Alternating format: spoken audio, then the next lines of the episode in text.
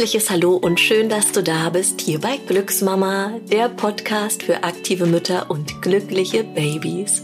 Mein Name ist Christina Basina, ich bin Sportwissenschaftlerin, Schauspielerin, die Gründerin von Glücksmama und ich habe zwei Kinder geboren, ich sitze gerade in Hamburg und just in dem Moment, wo ich hier das Intro beginne, macht die Kirche im Hintergrund Rabatz und neben mir sitzt eine wunderbare Gästin, das ist Sabrina Nieland. Sie ist Physiotherapeutin und hat sich auch auf den Mama-Bereich spezialisiert und ich freue mich unfassbar sehr, dass wir heute über das heiß diskutierte Thema Direktusdiastase sprechen. Herzlich willkommen, Sabrina. Hallo.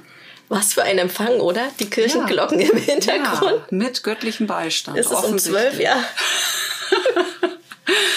Sehr schön. Sabrina, für alle, die dich noch nicht kennen sollten, stell dich doch bitte einmal vor. Ja, gerne. Also mein Name ist Sabrina Nieland. Ich bin äh, Physiotherapeutin mit einer Praxis für Beckenbodentherapie in Hamburg. Ich bin spezialisiert auf äh, Mütter. Das heißt, in meiner Praxis findet man nur Schwangere und Mütter nach der Schwangerschaft mit dementsprechenden Beschwerden. Also ich habe äh, hauptsächlich Mamas bei mir, die Probleme haben mit dem Beckenboden oder eben mit unserem heutigen Thema mit der Rektusdiastase dann natürlich auch so ein bisschen Rückenbeschwerden und das ganze Pipapo, was man haben kann. Aber der Schwerpunkt liegt bei mir eindeutig auf dem Beckenboden und auf der Rektusdiastase. Und ich habe mich da spezialisiert. Das heißt, ich mache interne Untersuchungen am Beckenboden mit meinen Händen. Und ich habe ein Ultraschallgerät, mit dem ich wunderbar den Beckenboden untersuchen und auch demonstrieren kann. Das heißt, ich kann meinen Mamas zeigen, wie es in ihnen aussieht, wie sie ihren Beckenboden ansteuern oder eben auch nicht. Und genau das Gleiche funktioniert auch wunderbar am Bauch. Das heißt, wir können mit dem Ultraschallgerät uns die Rektusdiastase angucken, gucken, wie breit ist die, wie tief ist die, wie funktionieren die Muskeln. Ähm, das heißt, wir nutzen den wunderbar als Feedback, so dass die Frauen auch ähm, ja das mal wirklich sehen, was in ihnen drin passiert. Genau. Ja, wir haben das ja jetzt gerade gemeinsam hier im Hotelzimmer auch gemacht. Ich hatte einen Check-up bei Sabrina, Rektusdiastase und Beckenboden.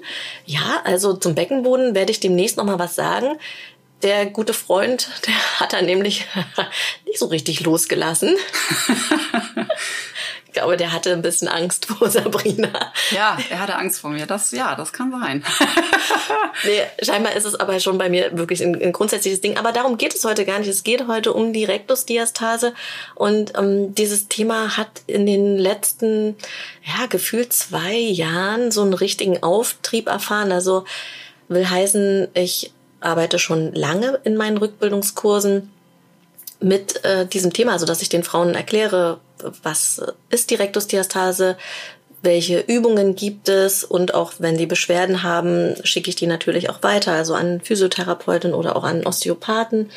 Und ähm, ja, in dieser Folge soll es nochmal darum gehen, vor allem auch mit Sabrina als Expertin an meiner Seite, was du wissen musst zu diesem Thema, weil es nämlich keine eindeutige Studienlage gibt und das auch in der Expertenwelt so ein bisschen der Tanz auf dem Vulkan manchmal ist, oder? Ja, das ist tatsächlich so, dass wir uns da alle auch nicht so einig sind, richtig. Was ist nun richtig, was ist falsch, was sind die richtigen Übungen, ab wann ist es eigentlich eine Rektusdiastase? Also da geht es schon los. Also Rektusdiastase ähm, heißt ja, dass die geraden Bauchmuskeln auseinanderweichen. Das ist ganz normal, das finde ich schon mal wichtig. Ähm, also das ist bei jeder Frau, die schwanger wird, normal, dass die geraden Bauchmuskeln auseinanderweichen. Das heißt, wir wissen, im letzten äh, Drittel der Schwangerschaft hat jede Frau eine Rektusdiastase. Das muss auch so sein. Ne? Der Bauch geht nach vorne, der öffnet sich, damit das Baby Platz hat. Anders wäre es komisch. Und äh, das, worüber wir jetzt sprechen, ist eben die Situation, dass der Bauch es nicht von selber schafft, sich nach der Entbindung wieder zu stabilisieren. Das heißt, der Bauch bleibt äh, offen. Also diese Rektusdiastase schließt sich nicht. Und schließen finde ich immer ganz blöd. Es wird aber einfach immer so gesagt. Schließen ähm, bedeutet ja eigentlich, dass die zu sind, dass sie aneinander liegen. Und ähm, zu war der Bauch nie. Also auch das finde ich immer wichtig. Aber es guckt halt keine Frau vor der Schwangerschaft, äh, wie breit ist eigentlich meine Rektusdiastase? Also wie weit sind die Muskeln eigentlich voneinander entfernt vor der Schwangerschaft? Und wenn man sich das mal angucken würde, dann würden die meisten Frauen auch feststellen, dass der Bauch vor der Schwangerschaft schon ein Finger oder auch vielleicht anderthalb Finger offen war. Das heißt, das ist eigentlich das Normale. Und dann muss man auch nicht in Panik geraten, wenn man dann zwei Finger nach der Schwangerschaft feststellt. Ja, also wir sind, äh, zumindest in Deutschland haben wir einen Konsens, dass wir sagen, also zwei Finger nach der Schwangerschaft ist okay. Da muss man nicht in Panik geraten. Ähm, das darf der ruhig haben. Ne? Und alles, was breiter wird, da muss man dann eben mal gucken, macht das Probleme oder nicht. Ja. Hast du vor deiner Schwangerschaft äh, getastet Nein, bei dir? natürlich nicht. Also ich habe das, ähm, nee, ich habe mir das tatsächlich auch nie so angeguckt. Was wirklich äh, interessant ist, weil ich das schon ewig unterrichte. Also ich habe äh, lange Zeit in der Physiotherapieausbildung unterrichtet, auch im Bereich Gynäkologie. Das heißt, ich habe äh, Physiotherapeutin ausgebildet in diesem Untersuchen des Bauches nach der Schwangerschaft und habe da auch diesen Test äh, natürlich unterrichtet und ähm, weiß daher auch relativ genau, dass es normal ist. Ja, also auch diese ganzen Mädels in der Ausbildung mit Anfang 20 haben alle anderthalb Finger. Ähm, das ist wirklich normal. Aber bei mir selber habe ich tatsächlich nie getestet. Ja, ist eigentlich eine gute Frage. also ich könnte es bei mir nicht sagen, wie breit es vorher war. Keine Ahnung. Also ich habe bei mir getestet Okay, ja, und das war ein Finger. Siehst du, ja. Also dieser eine Zentimeter, Ja. den wir wahrscheinlich vorhin relativ weit oben bei mir Genau. geschallt haben. Ja, ich gucke immer zum Vergleich im Ultraschall, wir sch- schauen immer auf Höhe vom Brustbein, ganz weit oben, da wo quasi ähm, die geraden Bauchmuskeln anfangen und eben auch diese Bauchfaszie dann äh, beginnt und ähm, da geht der Bauch in der Schwangerschaft häufig nicht so weit auf. Das heißt, da kann man immer mal gucken, wie breit war es denn ungefähr vor der Schwangerschaft wahrscheinlich. Ne, und da ist es dann meistens so wie bei dir, dass man sagt, ne, guck mal, ein Zentimeter, anderthalb Zentimeter vielleicht, das ist die Norm, ne, kann man sagen. Genau. Bist du der Meinung, dass es grundsätzlich in einen Rückbildungskurs dazugehören sollte, dass ähm, man sich das bei den Frauen individuell anguckt und auch die Frauen darüber aufklärt? Also ich finde es sehr wichtig, dass man es kommuniziert. Ja, vielleicht sogar eigentlich auch schon vorher, im Idealfall schon im Geburtsvorbereitungskurs, dass man die Frauen darauf hinweist, dass es dieses Thema gibt, der bleibenden Rektusdiastase, dass die erstmal wissen, was ist es eigentlich. Und dass man da vielleicht auch schon mal aufklärt, wie kann man dafür sorgen, dass es in der Schwangerschaft schon eine nicht so riesige Diastase wird. Ne? Wir haben ja gerade gesagt, der Bauch geht auf, das lässt sich nicht verhindern, aber man kann zum Beispiel durch richtiges Alltagsverhalten, ne, das geht schon damit los, wie stehe ich mit meinem schwangeren Bauch vom Sofa auf, vom Stuhl auf, ja, also dass man da schon mal über Atemtechniken, Druckverteilung dran arbeitet, dass der Bauch in der Schwangerschaft nicht so weit aufgeht, damit er nachher auch die Chance hat, sich wieder zu stabilisieren. Ähm, also da finde ich, äh, könnte man schon mal mit der Kommunikation ansetzen und in der Rückbildung ganz klar, also das gehört in meinen Kursen dazu und auch soweit ich das erlebe und höre jetzt mittlerweile eigentlich auch überall und das ist gut. Also das Thema Rektusdiastase ist da. Ähm, immer mehr Trainer, Hebammen sowieso kümmern sich darum, auch immer mehr Ärzte gucken sich das an und das finde ich super. Wir haben aber auch vorhin ja schon mal drüber gesprochen, dass ich finde, dass es ein bisschen sehr gehypt wird gerade, vielleicht auch ein bisschen sehr pathologisiert wird. Also wenn ich jetzt in so einem Kurs schnell rumgehe und ich habe da zehn Frauen, ich habe ja nicht die Zeit, auf jede wirklich einzugehen und denen dann irgendwelche Werte an den Kopf ballere ja, und sag, oh, du hast aber drei Finger, mm, da müssen wir aber mal ein bisschen gucken, ja, dann äh, macht das was in den Köpfen der Frau. Ne? Und man muss sich ja überlegen, was haben wir da für Frauen, die sind eh total auf, ne? die sind gerade Mutter geworden, die schlafen schlecht, die sind im komplett Stress, weil sie sich 24 Stunden um ihr Baby kümmern, die haben vielleicht noch mit dem Beckenboden zu tun, mit irgendwelchen Narben, die noch heilen von der Entbindung. Ähm, und dann kommen wir und ähm, bringen das nächste Problem mit, ja, und dann sitzen die zu Hause und heulen und googeln die ganze Nacht und dann rufen die bei uns an, bei den Therapeuten oder Trainern, die sich mit Rektusdiastase beschäftigen und sind vollkommen auf, obwohl sie eigentlich nur einen Bauch haben, der noch drei Finger offen ist. Also ich finde, man muss äh, sehr vorsichtig sein, wie man das kommuniziert. Also ich mache das schon so, dass ich rumgehe und gucke, aber ich habe auch aufgehört, denen immer zu sagen, wie viel Finger ist das jetzt eigentlich. Ja, also ich gebe denen keine Zahl mehr. Ich hole mir die nach dem Kurs raus, wo ich sehe, oh, das ist wirklich irgendwie auffällig. Ne? Da passt eine Hand rein oder das ist so weich, dass die Faszie ist ganz dünn, da sieht man die Darmbewegung durch. Und ne, also die fische ich mir hinterher raus, mit denen spreche ich dann einzeln. Aber ich gehe jetzt nicht mehr rum und werf da. Die machen dann so einen Vergleich, ne? Die sagen dann, oh, ich habe zwei Finger und du hast drei. Also das ist schon so wie so ein kleines, äh, wie so ein kleiner Wettbewerb geworden, ne? Habe ich den Eindruck. Also da bin ich vorsichtig geworden, ja. Ähm, genau, du hast ja gerade gesagt, dass äh, die, dass die, dass das eine Bauchfaszie ist, ne? Ja. Bauchfaszie. fasziale Struktur. Genau, das ist eine bindegewebige mhm. Verbindung zwischen den Muskeln, so muss man sich das vorstellen. Ne? Es ist wie so eine Bindegewebsplatte, ähnlich wie eine Sehne, wie die Achillessehne oder keine Ahnung, irgendeine andere Sehne, die wir haben am Körper. Ne? Und die ist eben zwischen den Bauchmuskeln und äh, ja, verbindet die einzelnen Muskeln, so muss man sich das vorstellen, genau.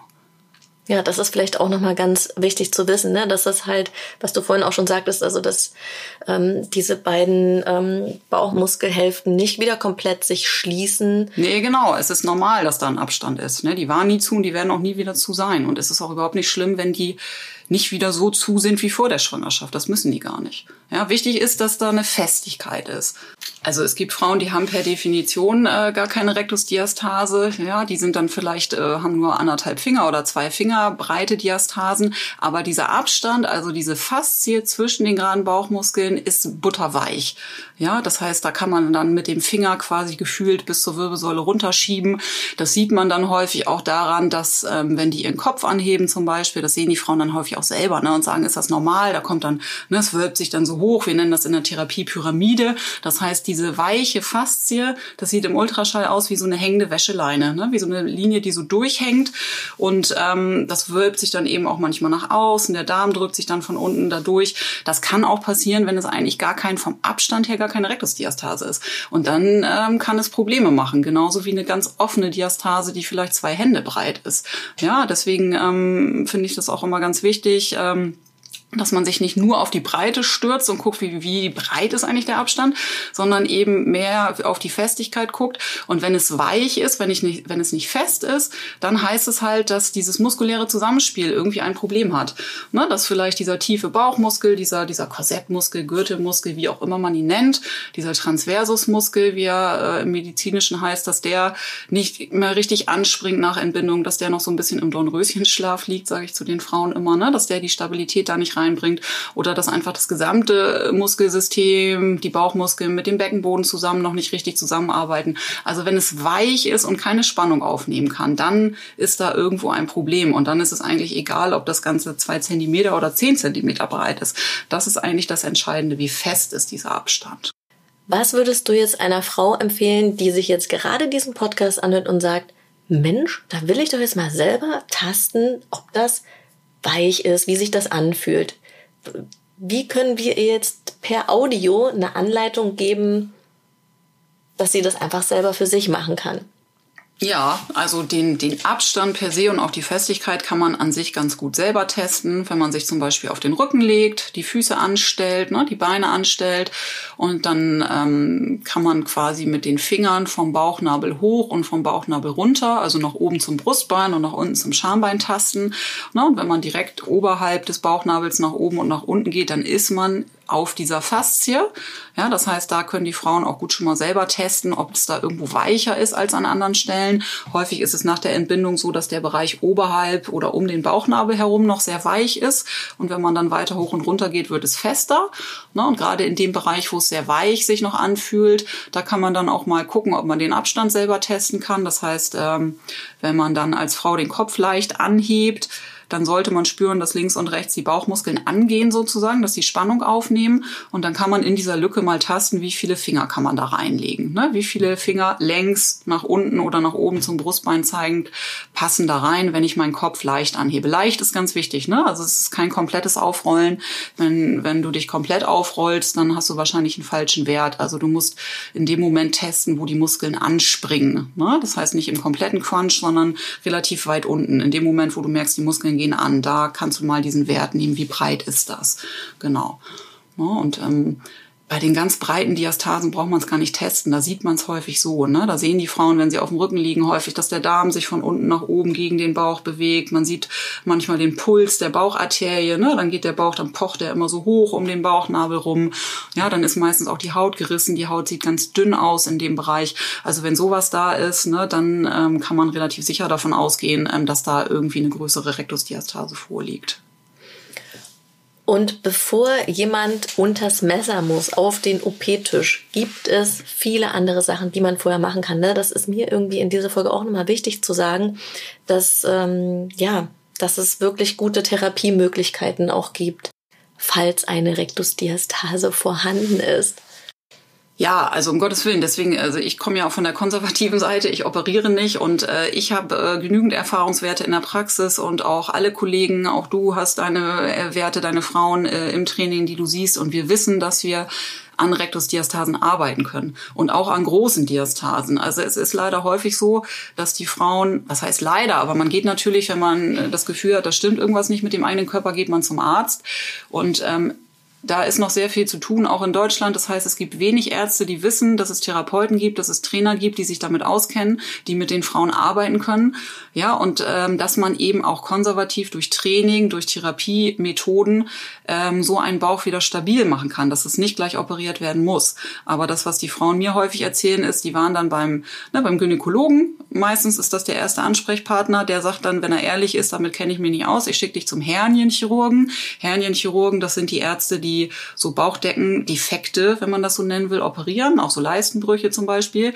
Ne? Und die dann natürlich aus der Chirurgie kommen und die dann natürlich sagen, oh ja, das ist eine Rektusdiastase, da lege ich dir ein Netz rein oder wir nähen die Muskeln zusammen. Und das sind natürlich auch wichtige und etablierte Methoden. Und wir haben Diastasen natürlich, die operiert werden müssen. Das ist ganz klar.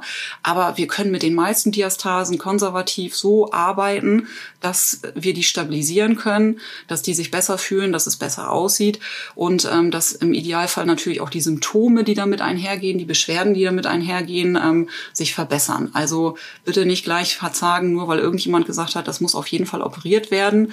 Äh, der konservative Weg, der lohnt sich ähm, und das erleben wir alle, die in dem Bereich arbeiten mit den Frauen nicht verzagen. Und man kann sich eben, äh, es, es werden immer mehr Therapeuten, immer mehr Trainer, die ähm, sich auf Rektusdiastasen spezialisieren. Wir haben seit letztem Jahr eine Website.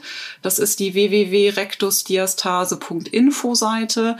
Die ist letztes Jahr von Fit Dank Baby ähm, initiiert worden. Und auf dieser Seite findet ihr ganz viele Informationen, findet ihr auch einen Blog zum Thema Rektusdiastase.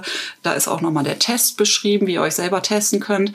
Und wenn ihr das Gefühl habt, ihr braucht da Hilfe, dann habt ihr da die Möglichkeit, Möglichkeit, eure Postleitzahl einzugeben und könnt dann gucken, ob es in eurer Nähe schon jemanden gibt. Ne? Und wenn nicht, dann lohnt es sich auf jeden Fall auch mal nachzufragen bei mir, bei Christina, bei Fit Baby, bei Mama Workout und wie sie alle heißen, ob man nicht vielleicht noch jemanden kennt, der, der empfohlen werden kann in eurer Nähe. Also das würde ich auf jeden Fall machen. Ja, ich habe auch das Gefühl, dass das Netzwerk immer größer wird. Und ich habe dir ja letztens auch eine Nachricht geschickt, hey, kennst du jemanden im Bereich Frankfurt? Und dann hast du mir sofort auch eine Adresse rübergeschickt. Das fand ich großartig. Und die Mama war ja. auch happy. Ja, das Netzwerk wächst, also und wir kennen uns untereinander. Das ist total schön, ne? weil das ist eigentlich eine schöne Zusammenarbeit, die wir so haben. Dieses Netzwerken, das funktioniert wunderbar über Social Media mittlerweile. Ne? Man lernt sich kennen, auch wenn man nicht in der gleichen Stadt arbeitet. Und so können wir halt die Frauen eben auch ähm, den Frauen eben Hinweise geben, Tipps geben und sagen, hier ruf die mal an, die kennt sich aus in dem Bereich. Genau, das ist äh, also ist ein ist äh, ist eine tolle Sache, die sich da entwickelt. Ja. Wie wichtig findest du das Thema Alltag im Mama-Dasein und Rektusdiastase? Ja, also Alltagsverhalten ist es ähnlich wie äh, am Beckenboden. Ne? Deswegen, das sind ähnliche Systeme. Ne? Beckenboden, Bauch, Probleme, das sind alles Probleme, die mit Druckverteilung zu tun haben. Ja, wenn der Druck, den, den ich in meinem Körper aufbaue, wenn ich zum Beispiel was hebe oder wenn ich mich ähm, aus der Rückenlage aufrichte, ja, da entsteht ein Druck im Bauchraum. Und wenn der, ähm, der sucht sich quasi die schwachste Stelle, so muss man sich das vorstellen. Ja, und das kann der Beckenboden sein, das kann aber auch der Bauch sein. Und wenn der Bauch noch sehr weich ist nach der Schwangerschaft, dann kann eben zum Beispiel so eine schlechte Druckverteilung beim Aufstehen vom Stuhl oder beim Aufstehen auf der Rückenlage dafür verantwortlich sein, dass der Bauch sich nicht schließen kann, nicht stabilisieren kann, weil der eben andauernd im Alltag Druck bekommt. Ja, deswegen ist es ganz, ganz wichtig, wie atme ich, wenn ich zum Beispiel aufstehe, ne, dass ich zum Beispiel ausatme, wenn ich aufstehe. Ähm, wie stehe ich generell auf? Das kennt ihr, ne, dass ihr euch lieber auf die Seite drehen solltet und dann aufsteht. Wenn ich was anhebe, sollte ich möglichst ausatmen, sollte ich ein bisschen Spannung auf mein System bringen, sollte mich mich gegen den Druck stabilisieren. Also man kann über ein Körpermitte schonendes Alltagsverhalten sowohl seinem Beckenboden als auch seinem Bauch viel Gutes tun und ihn unterstützen in der Regeneration. Ne, das erste Jahr nach der Entbindung ist der Körper anfällig für solche Auffälligkeiten, nenne ich es jetzt mal. Ne, und wenn ich da ein bisschen über mein Alltagsverhalten, über meine Haltung, über meine Atmung, über meine wir nennen es in der Therapie Transfers, ja, also über meine Bewegung, die ich mache im Alltag.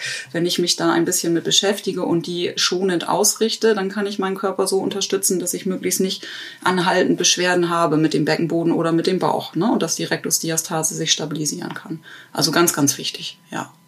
Wie eng ist für dich die Verbindung Rektusdiastase Beckenboden? Muss ich mir immer beides reinholen?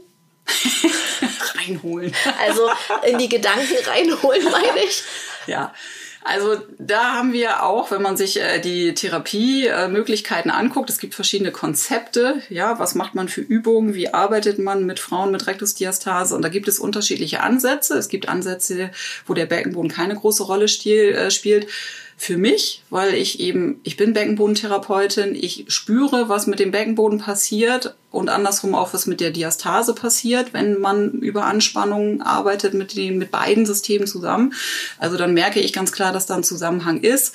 Und ähm, ich sehe das auch eindeutig im Ultraschall. Also wenn der Beckenboden eine schöne Hebebewegung zum Beispiel macht, dann habe ich eine deutlich bessere Aktivierung vom tiefen Bauchmuskel, vom Transversus. Deswegen ist es für mich, äh, und so arbeite ich auch in der Praxis und so funktioniert es für mich ganz, ganz klar, dass ich immer mit beiden Systemen arbeite und immer mit dem Beckenboden zuerst. Ne? Der Beckenboden ja, ist der Taktgeber für den tiefen Bauch. Das heißt, erstmal steuere ich meinen Beckenboden an, dann kommt die Bauchspannung dazu. Ne? Das ist ein Spannungsaufbau von unten nach oben, so muss man sich das vorstellen. Und äh, so arbeite ich. Ja, aber wie gesagt, äh, das heißt nicht, dass es äh, der einzige Weg ist. Es gibt auch Therapeuten, die arbeiten nur über die Bauchmuskeln. Da sind genauso Erfolge da. Wir haben Konzepte, die arbeiten mit Gurt. Es gibt Konzepte, die arbeiten ohne Gurt. Also dieses Thema Rektusdiastase ist noch längst nicht ähm, abgefrühstückt, sage ich immer. Wir haben noch nicht das Konzept, wo man sagt, das ist das, was immer funktioniert. Also es ist wie bei allen anderen äh, Problemen am Körper auch. Es gibt kein One-Fits-All. Man muss gucken, welche Methode funktioniert für diese Frau, für diesen Bauch, den ich da gerade habe. Genau. Aber für mich gehört der Beckenboden, um auf die Frage zurückzukommen, immer dazu. Also das äh, Allein deswegen, weil einfach, wenn ich nur über den Bauch arbeite und nur Spannung über den Bauch aufbaue, der Beckenboden unter Umständen wieder sehr viel Druck kriegt. Ne, dann kann der Druck, der sich aufbaut, nicht mehr nach vorne raus, so muss man sich das vorstellen, dann geht er nach unten. Und wenn ich dann mit dem Beckenboden nicht gegenhalte, weil ich den nicht mit reinnehme in meine Spannung, dann kann es eben sein, dass der Beckenboden ein bisschen leidet. Genau. Naja, sehr spannend. Also ich arbeite auch mit den zwei Punkten Beckenboden, ja. Bauch und äh, noch Krone. Ja, Aufrichtung, das ne? Ist halt genau. irgendwie habe ich da die, ähm, wir sagen ja Mama Königin dazu, äh, so dass die Frauen eigentlich auch, wenn sie zurück in, in Sportarten gehen wie Reiten, Schwimmen, Fahrradfahren, eigentlich völlig egal, dass sie immer wissen, aha, wenn ich die Mama Königin mache, habe ich so, ein, so eine Grundaktivierung des Systems, was die nicht mehr ver verlässt. Mhm. Ne? Also auch im Alltag, wenn sie ihr Kind heben oder die Waschmaschine ausräumen. Ja. Oder ähm, ja, das ist jetzt nicht nur eine Frauenaufgabe, ne? Also, aber ihr wisst, was ich meine, ne? Also ähm, wie ich schnell da rankomme, das ist mir halt in den Kursen auch immer wichtig, ne? Ja. Und, und da eben ganz wichtig, wir sprechen ja über Diastasen, das finde ich ganz, ganz wichtig, weil das häufig falsch interpretiert wird. Ne? Dieses Aufrichten, also du sagst Krone aufsetzen, ja, das ist ein, ein Langmachen, das ist nicht ein nach vorne überstrecken. Ne? Also es ist nicht dieses Brustbein raus, Schultern nach hinten, unten. Ja, wenn ich das mache, das könnt ihr vom Spiegel auch mal testen. Ne? Wenn ihr euch aufrichtet, indem ihr euch nach vorne überstreckt, die Brust rausstreckt, die Schultern nach hinten, unten macht, dann öffnet ihr euren Bauchraum. Und das ist das, was wir jetzt gerade nicht wollen bei den Diastasen. Ne? Dieses Krone aufsetzen, und das ist ja wahrscheinlich auch das, was du meinst, ist ein in die Länge wachsen, ne? ein, ein Langmachen nach oben. Ja, und dadurch äh, springt das tiefe System gut an. Das funktioniert wunderbar, aber es darf kein nach vorne überstrecken sein. Ne? Dann öffne ich eher wieder meinen vorderen Bauchraum. Also das ist gerade bei den Rektusdiastasen dann eher kontraproduktiv. Ne? Da muss man drauf achten. Aber dann ist es ja auf jeden Fall schon so, dass die, äh, dass die Mama auch ein Stück Disziplin mitbringen muss, ne? Ja, um da dran zu bleiben. Ja, also das ist häufig der Punkt, woran es dann auch scheitert, egal für was für ein Programm, für was für ein Training man sich entscheidet, wenn man an seiner Rektusdiastase arbeiten möchte. Das ist wirklich ein, ähm, ein Fleißthema. Ja, das heißt, man muss, ich sage, ich erkläre meinen Frauen das immer so, dass es mehr Gehirntraining ist als Muskeltraining am Anfang. Ne, die Muskeln, die können das eigentlich, was sie machen sollen, aber Die können es nur, wenn das Gehirn ihnen das sagt. Und das Gehirn muss erstmal diese Autobahnen von oben zum Bauch oder zum Beckenboden wieder frei machen. So muss man sich das vorstellen. Und dafür braucht man viele Wiederholungen. Also man muss das Gehirn, die Muskeln häufig ansprechen lassen, damit die Muskeln aus dem Dornröschenschlaf zurückkehren. Und deswegen ist es ganz, ganz wichtig, dass man am Anfang eben an diese ganzen Sachen denkt, ne? an Haltung denkt, an die richtige Atmung denkt, seine Übung regelmäßig macht. Also eine Rektusdiastase stabilisiert sich nicht, wenn ich zweimal die Woche zehn Minuten Übungen mache und den Rest der Woche ähm, mich falsch verhalte und vielleicht zu viel, zu anstrengende Sachen machen, zu, mit zu viel Gewicht arbeite am Anfang. Also es ist was, es ist so ein, so ein Konzept, äh, mit dem man sich erstmal arrangieren muss am Anfang. Und dann funktioniert das. Ne? Und wenn das erstmal sich stabilisiert, dann trainiert man das langsam wieder runter. Dann sollte man natürlich auch dran denken, weiterhin, dass man an seiner Haltung arbeitet und sein Alltagsverhalten möglichst auch langfristig so einhält. Aber dann muss man auch nicht mehr jeden Tag Übungen machen. Aber am Anfang ist es eben ganz, ganz wichtig, dass man sich da täglich mit beschäftigt. Und das ist halt gerade als Mutter, wie wir auch beide wissen, nicht so einfach. Absolut. Ja. Ich habe ja jetzt auch eine schöne Beckenbodenhausaufgabe. Die Entspannung. Dazu werde ich noch mal demnächst mehr berichten. Ähm, wenn ich jetzt im Supermarkt in einer riesigen Schlange stehe und mir da einfällt, ich könnte doch jetzt mal was für meine Rektusdiastase machen. Welche eine Übung würdest du mir heute sagen? Eine Übung. Eine Übung. Stehen an der Schlange. Ja. ja, da, also ich bin ein Freund von der vertieften Ausatmung. Ja, das heißt, wenn du eh schon stehst, kannst du dieses äh, Krone aufsetzen ja schon schön machen. Das heißt, du ziehst dich ein bisschen in die Länge, erdest dich ein bisschen, ja, wächst in den Boden, wächst nach oben zur Decke, machst dich schon mal lang und dann versuchst du möglichst, das ist bei den Diastasen ganz, ganz wichtig, nicht so stark in den Bauch einzuatmen, sondern versuchst mal, wir nennen das 360 Grad Atmung, versuchst in den Brustkorb, in die Seiten zu atmen. Das muss man vielleicht vorher mal geübt haben zu Hause, dass man mal die Hände an seine, Hände an seine Rippen legt und mal in die Rippen atmet und nicht so stark in den Bauch. Ja, also eine vertiefte Einatmung in den Brustkorb und beim Ausatmen kannst du so ein ganz vorsichtiges machen. Ja, als würdest du ich sagen und dieses ich so verlängern. Und das spürt man ganz schön, das könnt ihr selber mal tasten an eurem Bauch, dass der Bauch dann arbeitet, wenn du diese Atmung machst. Ja, und das muss nicht so laut sein, ne, so dass alle gucken in der Schlange. Ja, das kann auch ein ganz softes sein. Und das kann man wunderbar mal mit einbauen, ne? Beim an der Kasse stehen, beim an der Ampel stehen, beim Autofahren, ja. Ein bisschen Aufrichtung, Einatmung in den Brustkorb und Ausatmung über Atemverstärkung, über ein Das ist eine wunderbare Übung, die sich schön integrieren lässt, eigentlich in jede Lebenssituation. Jetzt vielleicht gerade im Podcast nicht. also, dass sich das, dass sich der Brustkorb hier oben auch mehr so radial ausdehnt?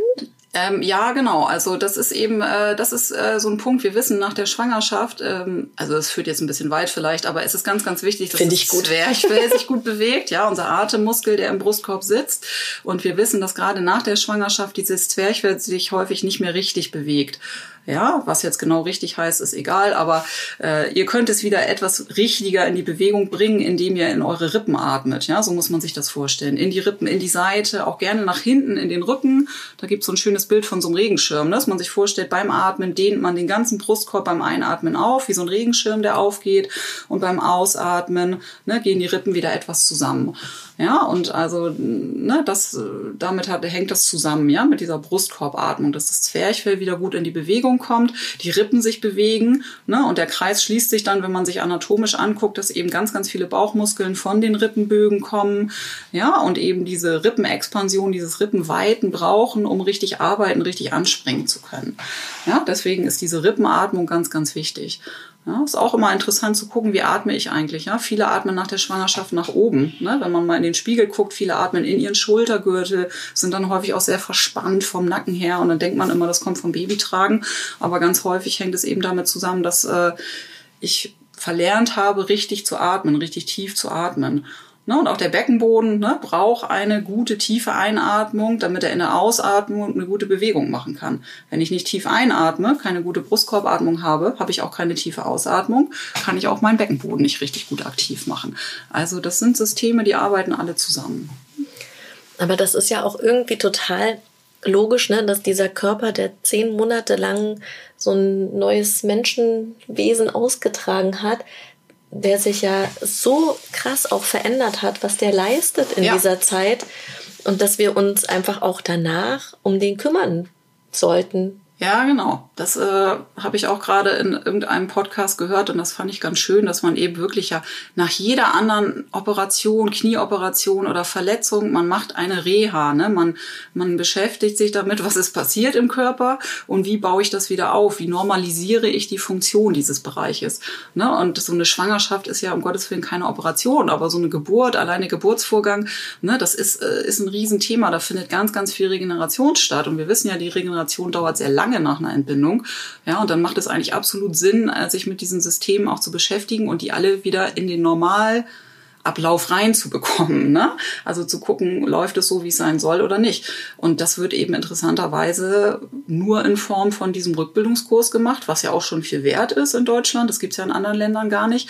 Aber es sind eben nur diese acht bis zehn Wochen und dann ist man in Tüdelchen fertig mit seiner Rückbildung. Und das stimmt einfach nicht.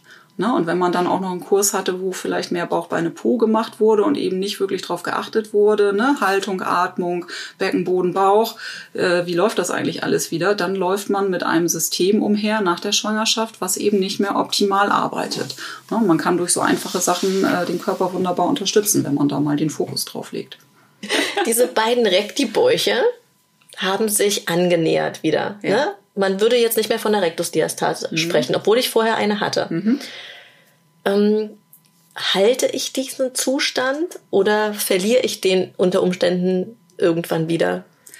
Also da haben wir auch eine ganz gute Studienlage tatsächlich drüber und das muss man eben auch den Frauen sagen. Ja, es kann sein, dass der Bauch nach sechs Wochen schon wieder zu ist, vermeintlich. Das heißt, da ist gar kein großer Abstand mehr. Aber die Länge der Bauchmuskeln, also es geht nicht nur um das Auseinanderweichen, sondern auch die Länge der Bauchmuskeln verändert sich. Ne? Die sind auch überdehnt von ihrer Länge her. Ja, und das äh, führt dazu, dass der gesamte Bauch trotzdem noch instabil ist, auch wenn die Muskeln schon wieder nebeneinander stehen vielleicht. Ähm, und deswegen kann das sein, dass so ein Bauch tatsächlich nochmal aufgeht, obwohl er am Anfang sich schon ganz gut angenähert hat.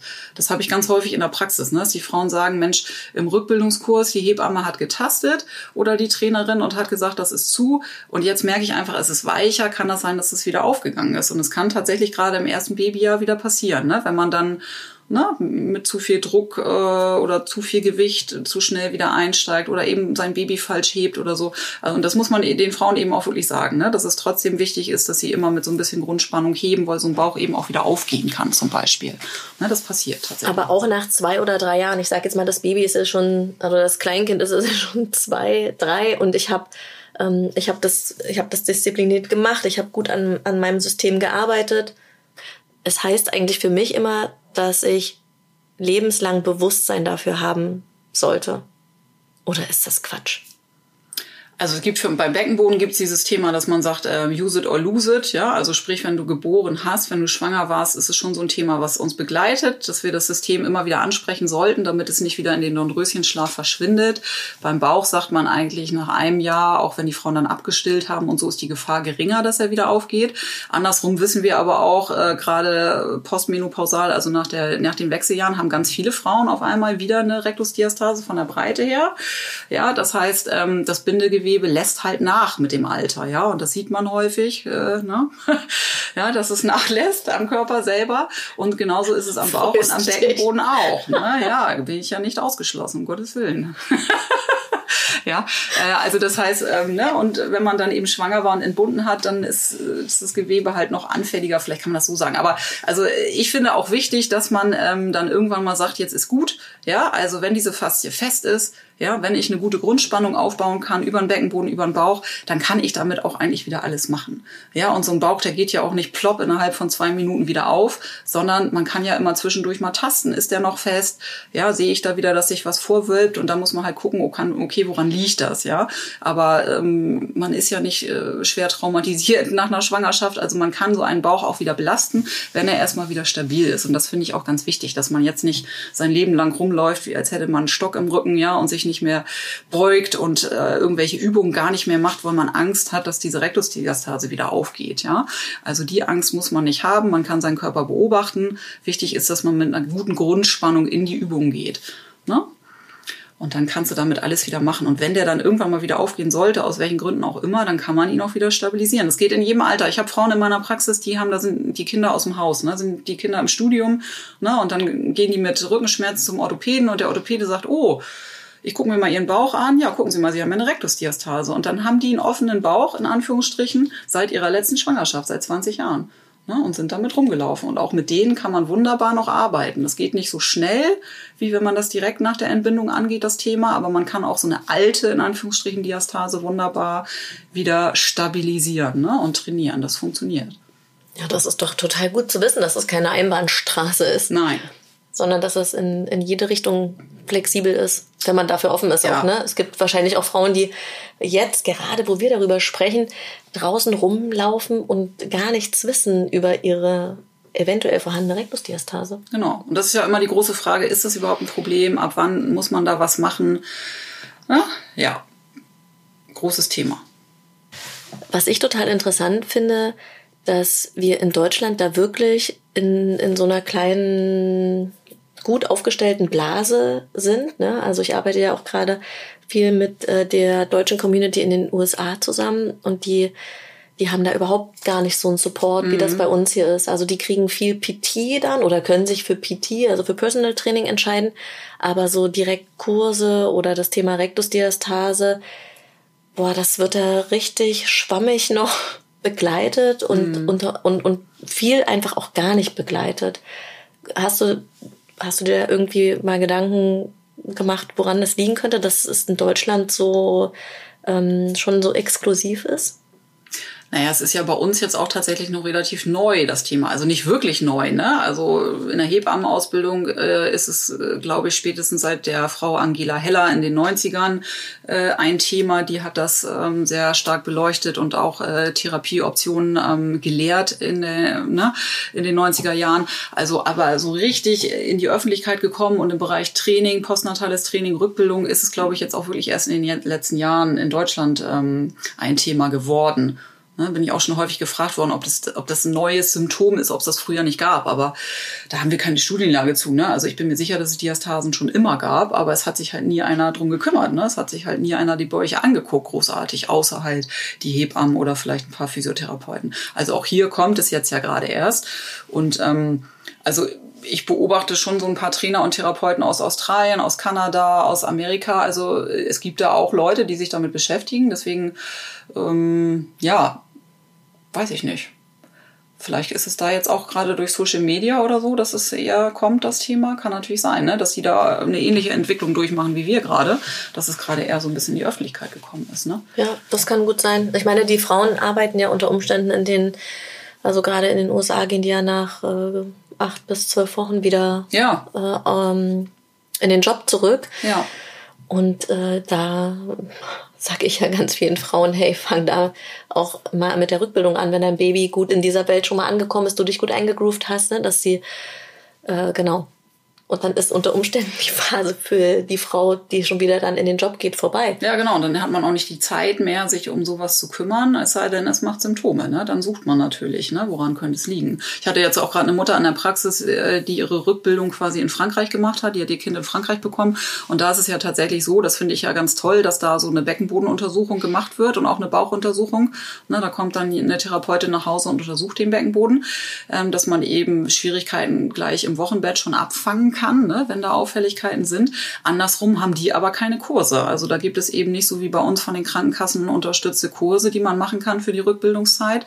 Das heißt, die gehen ja auch alle sehr früh wieder arbeiten in Frankreich. Also die haben dann wieder nicht so ein Kurssystem, ähm, wo sie rehabilitiert werden, wenn man das so nennen will. Und ja, das finde ich ja bei uns auch ganz gut, ne? dass man dann zumindest mal ein paar Wochen sich mit dem Thema auseinandersetzt, ob man möchte oder nicht, weil es hier halt gängig ist, dass man in so einen Rückbildungskurs geht ne? und dann auch mal mitbekommt, was ist eigentlich normal, wie geht's den anderen Müttern, wie fühle ich mich, ist es normal, dass es sich so anfühlt, dass ich Urin verliere. Ne? Also ich habe den Eindruck, dass viele auch mit Symptomen rumlaufen, weil sie einfach denken, es ist normal. Dafür ist so ein Kurs natürlich toll, dass man sich auch mal austauscht und merkt, ach, die anderen haben das alle gar nicht. Da muss ich vielleicht doch mal gucken, was bei mir Thema ist. Ne? Warum habe ich mit diesen Problemen zu tun? Ne? wenn die anderen das nicht haben. Ja. Auf jeden Fall, ja, total. Ich finde es auch eh gut, dass viel mehr darüber gesprochen wird. Also ich ja. erlebe oft in den Kursen wirklich eine eine total schöne Offenheit und dass die Frauen sich untereinander austauschen und dass das in unserer Generation das auch einfach so möglich ist. Ne? Also ich weiß, dass meine Mama, die hatte überhaupt gar keinen Rückbildungskurs. Nee, also, genau, das gibt's hier erst seit den 90er Jahren, ne, in Deutschland, ja. genau. Vorher äh, war das hier auch nicht etabliert. Ja, und dann bist du eben ne, nach deinem, mit deinem Kind am besten auf den Rücken geschnallt, gleich wieder arbeiten gegangen und hattest deinen Haushalt und das war dann auch egal. Daher kommen dann ja auch diese Aussagen, ne, dass die Frauen sagen, ja, ich habe das dann einmal beim Gynäkologen angesprochen, hat er gesagt, ja, Sie sind ja Mutter, das ist doch normal jetzt, ne, dass sie Urin verlieren. Und dann haben die gedacht, okay, dann ist das eben auch normal. Und da gab es diese Möglichkeiten nicht, sich aufzuklären, die wir heute haben, ne? Dass man eben bei Instagram oder bei Facebook mal geguckt hat, was sagen die anderen eigentlich oder im Rückbildungskurs. Und dann hat man gedacht, okay, dann ist es so. Ich laufe jetzt mit äh, ne, meinen dicken Tempotaschentüchern in der Unterhose rum und dann ist das so. Oder es ist normal, dass ich jetzt Schmerzen habe beim Geschlechtsverkehr. Da ist ja was gerissen unter der Entbindung. So, dann kann ich eben keinen Sex mehr haben. Solche Sachen, ne? Wo ich immer denke, oh mein Gott, das ist doch schrecklich. Ne? Aber ja, ich denke, so war das früher. Ne? Und wenn man so Frauen fragt aus dem Alter, so unsere Mütter, Tanten, Omas oder so, die sagen auch immer, da, ja, da wurde nicht drüber gesprochen. Da hat halt jede so für sich gelitten oder eben auch nicht. Ne? Das ja. war kein Thema. Und heute, ja, sprechen die Frauen drüber. Und da hilft mit Sicherheit ganz viel dieses Online. Ne?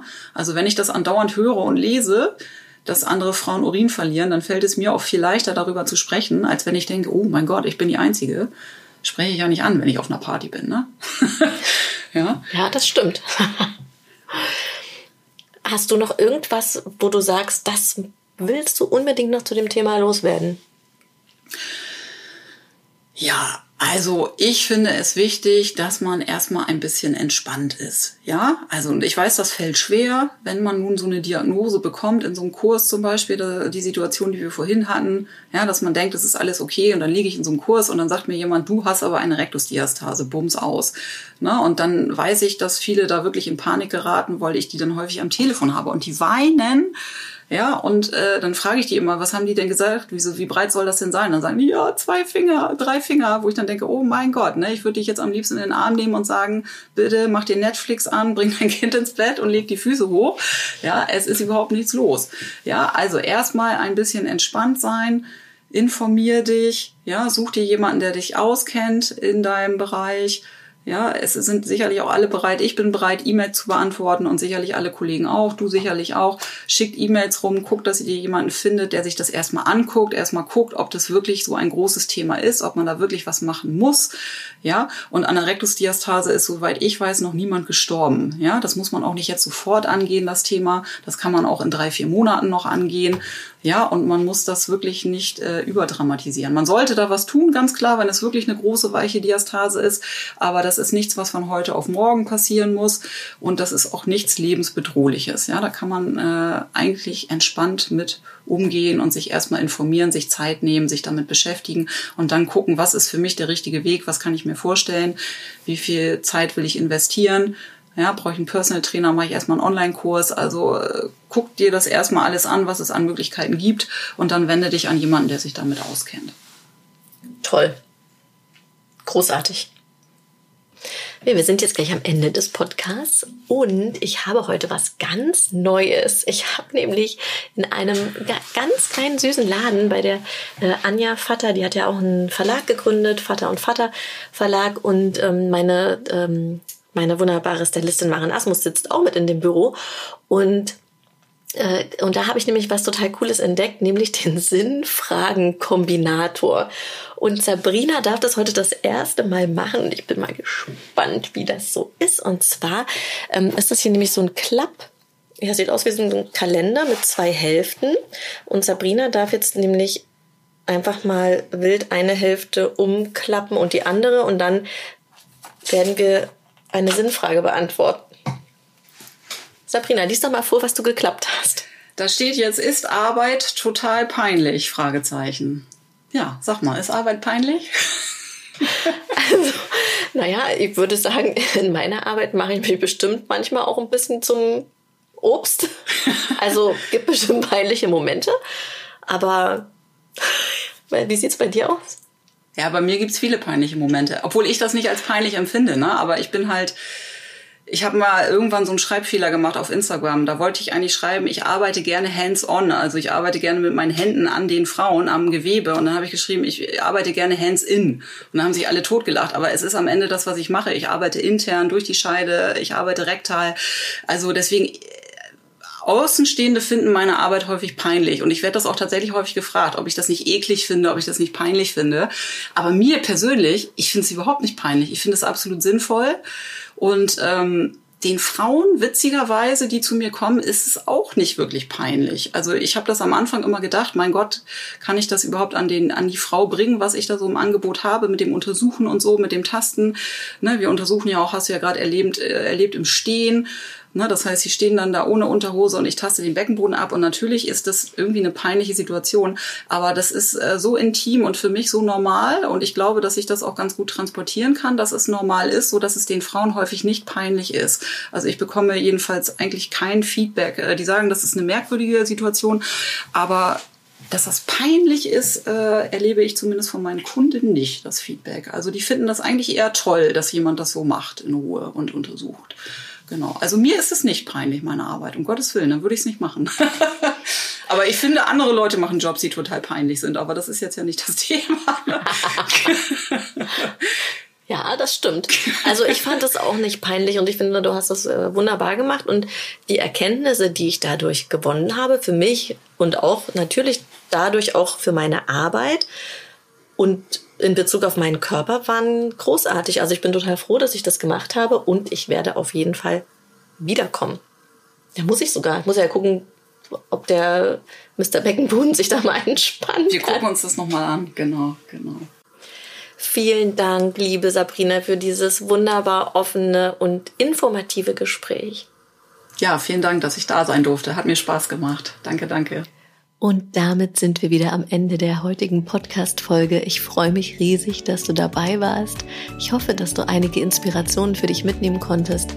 Und ich werde natürlich alle Infos rund um Sabrinas Profil in den Show Notes verlinken. Das heißt, ihr Instagram-Profil und natürlich auch die Webseite. Wenn du noch mehr Tipps rund um dein Mama-Dasein haben möchtest, dann besuch mich auch gern auf meinem Instagram-Kanal, der heißt Glücksmama Berlin, oder du kommst auf meine Webseite glücksmama.de. Und ich freue mich, wenn du nächste Woche wieder mit dabei bist, wenn es heißt Vorhang auf für den Glücksmama Podcast. Mach's gut, alles Liebe und bis ganz bald. Deine Christina.